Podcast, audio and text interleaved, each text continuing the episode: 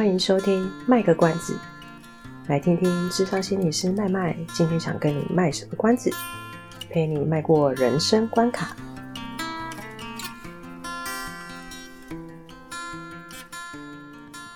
Hello，大家好，我是智商心理师麦麦。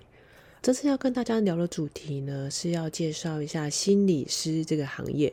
为什么会想要讨论这个主题呢？其实是因为在开始职业之后啊，就会发现，诶，好像一般的民众普遍对于心理智商、心理治疗，呃，或者是到身心科就医这件事情，还是会有一些不了解的地方。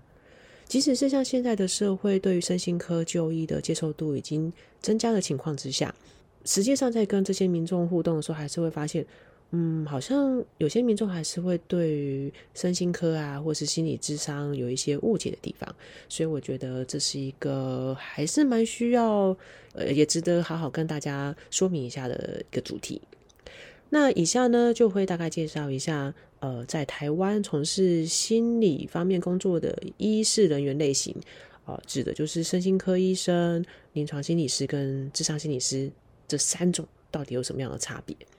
在我们开始介介绍这三个类型的差别之前呢，啊，先跟大家嗯、呃、很大力的澄清一下，也就是说，在台湾呢，其实是没有心理医生这个行业的哦。心理医生可能是对一般民众来说是很熟悉的一个词，可是这个词其实呃，主要应该是因为我们之前在看国外的电影或影集的时候会出现的。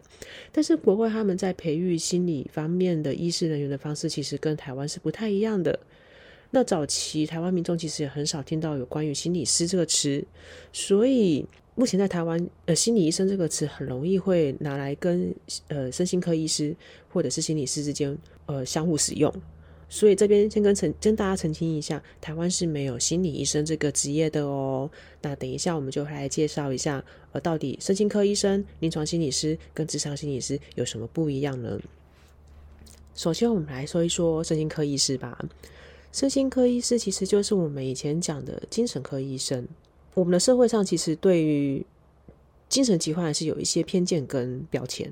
因为这些标签，有时候我们就会觉得啊，想到要去看身心科，就会觉得嗯，好像人家就会觉得我这个人是有问题的。那很多人会因为这样子，他就会降低了就医的意愿。后来呢，因为我们一直很就是很努力的想要呃把精神疾疾患这件事情给去污名化，所以慢慢的就把开始把呃精神科改名为身心科。不过，身心科其实他看的层面是非常的广的，也就是说，可能我们一般一般人对精神疾病想到，可能就是早期说的精神分裂，就是现在讲的视觉失调，这这个是其中一种。到其实很多人都会有的失眠啊、忧郁情绪啊、焦虑啊这些，其实都是身心科医师在看诊的范围。在台湾，我刚刚讲过嘛，在台湾从事心理方面工作的医师人员有那么多种，可是里面其实只有身心科医师是可以进行诊断跟开药的动作。哦，诊断就是很明确告诉对方说啊，今天这是一个什么样的疾患，那开药单就是就是拿药吃嘛。那主要原因是因为呃，我们的训练过程当中，医生他确实在当医学在念医学系的时候，在诊断跟药物方面的训练的。的部分是比心理师还要更多更深的。那台湾法律也就因为这样子很严格的规定，只有医生可以进行诊断跟开药。如果你是对心理治疗或心理咨商有接触过的人呢，你可能就会知道，其实身心科医生也是可以做心理治疗跟心理咨商的。现在的身心科其实分类是很很细致的，也有有所谓的次专科，比如说一样是忧郁症，但是忧郁症在儿童青少年，或者是在一般的成人。或者是在老年人这三种不同的族群身上呢，其实他们会有不一样的症状表现。因此呢，如果说呃你的朋友或者是你自己周遭的人有需要去找身心科医生的话呢，其实也是可以呃先了解一下这个身心科医师他的专长是在哪边，呃或许可以比较明确的找出呃实际上可以解决的方向。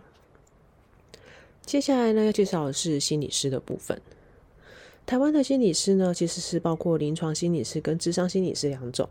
这两种心理师呢，都是受到同一条法律的规范，也就是心理师法。在心理师的法条里面呢，呃，在心理师法的法条里面呢，才会仔细的去分辨这两类到底差别是在哪里。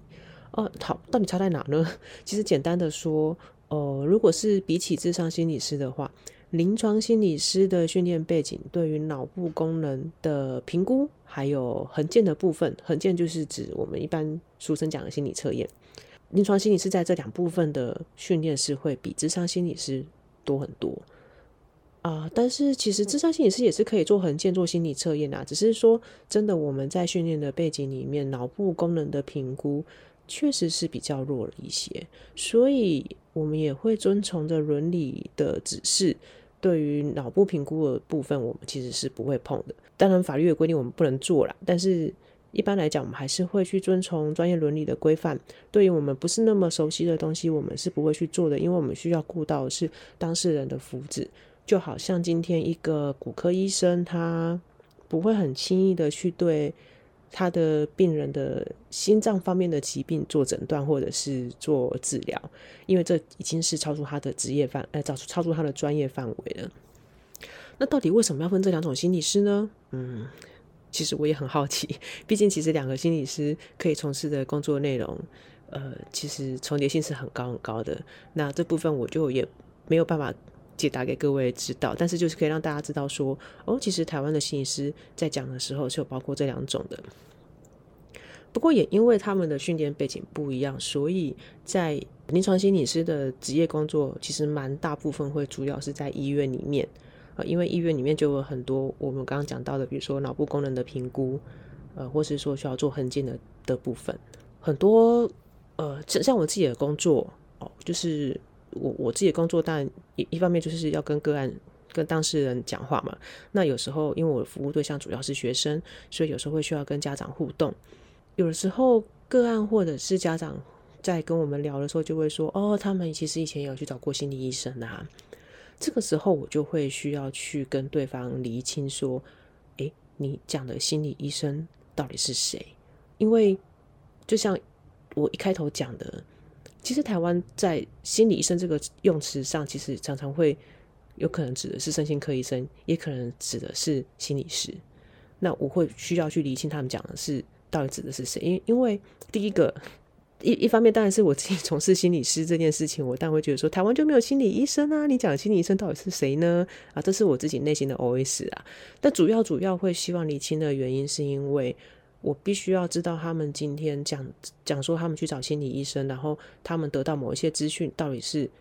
从谁的谁那那边拿拿来的资讯，这很重要哦。比如说，今天如果有一个家长，他跟我讲说，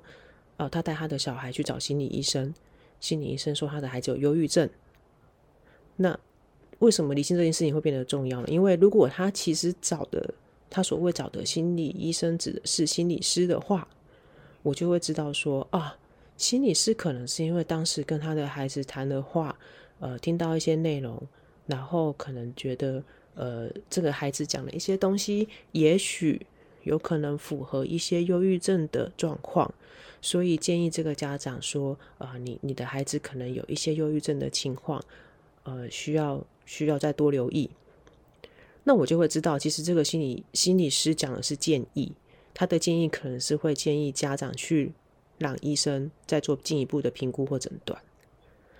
可是，如果今天这个家长他说：“哦，那个心理医生说我的孩子有忧郁症”，而他讲的其实是指身心科医生，我就会知道说：“啊，其实这个他讲忧郁症有可能是医生他已经经过评估之后给的一个诊断。”那甚至我可能也会比较合理的去。推测说，也许他的孩子已经有在稳定的就医或或者是服药之类的，所以有些朋友可能就会好奇，啊，有讲到这边，可能有些朋友就会好奇，就会说，可是你们可能曾经听过说，哎呀，那个谁谁谁，他就他他他就说，他去直接跟心理师谈，然后心理师也是直接当面跟他讲说，哦，那个某某某啊，你你可能要留意一下，是不是有什么忧郁症的情况？那我刚刚已经介绍这么多，所以这时候你一定会很。精明的发现一些事情嘛，就是既然心理师不能做诊断，那为什么心理师当时会跟我的朋友讲说，或是跟谁谁谁讲说，哦，你可能要留意忧郁症的状况呢？其实你的好奇非常正确哦，表示你刚刚讲的东西，哈，你都吸收进去了。我们通常在职业的时候，我们如果跟对方讲说某某某，你可能要留意有有是不是有可能有忧郁症的情况的时候，其实通常我们这句话并不是诊断的意思，我们也不会很肯定告诉对方说啊，对了，你就是这这个是不可能的，因为的确我们不能做诊断，但是我们还是会有呃，我们还是会会会需要去念变态心理学这这个科目，所以我们对一些精神疾患还是有一定的了解。那我们可能会在谈话过程当中。从对方说的话给的一些线索，然后可能评估说，诶，也许这个这个人他可能有一些某方面是需要特别留意的地方，但是这已经诊断这件事情是超出我的职业范围，所以我必须基于我的呃工作伦理，我必须告诉对方说，如果对方可以去找医生做进一步的评估跟诊断。也许对他是有帮助的，所以才会在后面讲出一句说啊，那个某某某，你可能要留意留意一下，你是不是有什么什么什么症状的情况哦。我想可能不太会有，不太会有心理师会那么大胆直接的告诉对方说，哎呀，你就是你就是什么症，这个是很很风险非常高的一件事情，因为第一个本身就已经是违反他。他职业上可以做的事情，这是违法的。第二个其实是呃，其实精神疾患的诊断还是有它一定的复杂程度的，所以我们通常还是会建议去找医生，让他们有更多方的观察跟评估，才会是比较好的。不过有一些人是很有趣的啦，就是他可能在网络上看一些文章啊，呃。我们现在市面上很多书籍，他们都会分享自己过去呃忧郁症的得得得到忧郁症的一些复原过程嘛，或者是呃得到一些精神疾患的复原过程，或是有一些人就会呃做一个所谓的网络上的心理测验这一类的，所以有些人他可能在网络上做了一些文章，或是呃。简单的做了一些问卷测验，就就觉得说啊，我我根据那一个文章的内容，我根据那一个问卷的内容，我想我就是强迫症啊，我就是忧郁症啊什么之类的。在这边还是要跟大家宣导一下，就是诊断这件事情还是要找身心科医师。哦，如果你觉得一下子去找身心科医师，真的有点好像太严重了，觉得嗯。到底有就是有严重到需要去看医生吗？你其实还是可以找专业人士咨询一下。比如说，如果你如果是个学生，你们在学校一定有辅导中心，一定是有有有心理师的。好，或者是说你自己本身如果有认识可以咨商的资源，你就可以咨询一下，说到底你的情况是不是真的需要进一步去找身心科医师？那其实我们的身心科诊所其实现在都很方便啦，就是多地方都有的。如果你真的担心自己，或你担心你的朋友是有什么样的情况的话，其实就是走一步，多走几步路到诊所去，然后找医师咨询，那寻求就是寻求该有的协助，这个才是比较好的。经过以上简单的介绍，不晓得是不是可以让呃听众朋友对于心理师或者是身心科医师有多点的了解呢？啊，当然我只能做很简单的介绍。呃，如果听众朋友你们对不同的专业想知道更多的话，呃，欢迎你们可以留言提出，我会再做回复跟说明哦。谢谢。以上是我们这次的节目内容，谢谢您的收听。如果您喜欢我们的节目的话，欢迎订阅我们的节目，或是到粉丝专业路上有个心理师追踪按赞。若您对节目有任何的想法，欢迎留言让我们知道。下次再见，拜拜。